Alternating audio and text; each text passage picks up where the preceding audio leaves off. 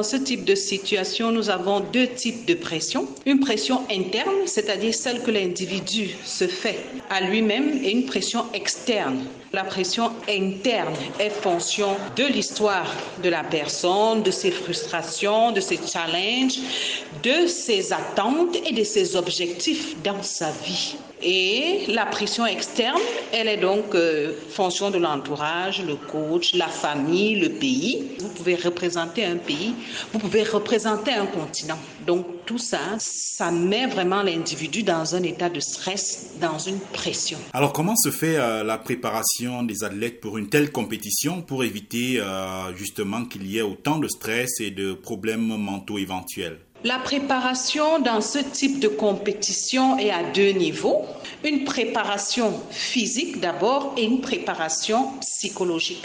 Elle se fait plusieurs mois déjà avant la compétition. Sur le plan psychologique, c'est très important de donner toutes les informations, les renseignements sur la compétition. Le site, la ville, le mode de fonctionnement, les participants, l'alimentation, le climat de la ville du site où on sera. Parce qu'il ne faudrait pas que l'individu soit surpris, qu'il soit perturbé par rapport à ce changement-là. Donc, il doit être préparé à l'avance.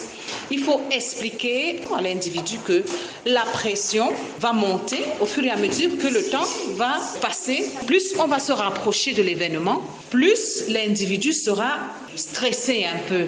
C'est important donc dans le cadre de cette préparation que l'individu se sente calme, se fasse plaisir, donc identifie ses sources de plaisir sans nuire à autrui. Si c'est danser, si c'est euh, chanter, si c'est la lecture, qu'on le fasse. Quel rôle peuvent jouer les personnes ou les délégations qui accompagnent généralement les athlètes euh, pour leur équilibre euh, psychologique et mental? Il faut beaucoup les encourager, avoir une communication positive être à leur écoute, les rassurer, leur faire plaisir et surtout leur faire comprendre que c'est un jeu et que quels que soient les cas, on est fier et on sera toujours fier d'eux. Et quel autre conseil vous pouvez donner aux athlètes qui participent à ce genre de compétition? Savoir que le travail est la clé du succès et que l'utilisation de stratégies de gestion du stress ou pour arriver à réaliser des performances comme la prise de substances psychoactives